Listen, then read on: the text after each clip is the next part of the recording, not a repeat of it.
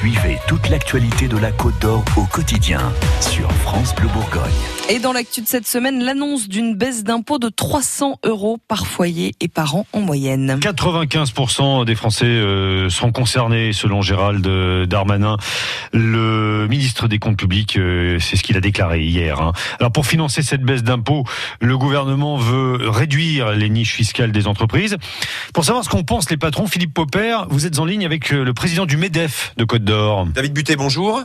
Bonjour. Le gouvernement annonce une baisse d'impôts, 300 euros de gains par foyer en moyenne. C'est une bonne nouvelle pour le MEDEF de Côte d'Or Alors c'est une bonne nouvelle pour les ménages d'une manière globale. C'est surtout le comment on finance cette euh, baisse d'impôts. Visiblement, euh, c'est d'aller taxer plus encore et toujours les entreprises.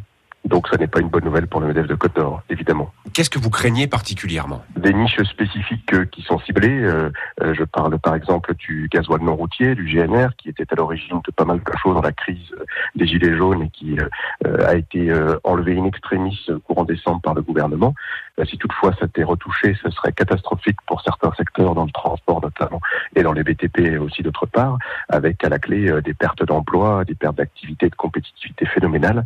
je ne dis pas qu'il pas des niches à ne pas toucher, parce que la, la, France a tellement de talent pour créer des niches et des lois sur des lois sur des lois sur des lois qu'il y a certainement des choses à faire.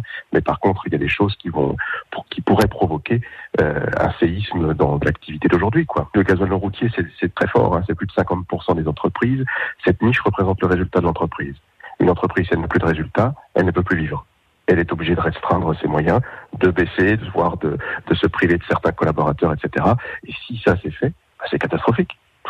Et vous demandez pourtant la même chose à l'État? Euh, je, ne demande pas à, l'État de se priver de certains collaborateurs. Il y a sans doute des services de l'État qui doivent être revus intégralement, euh, des services entiers de l'État qui pourraient être supprimés, des empilades de compétences entre l'État, euh, les collectivités territoriales, les métropoles, etc.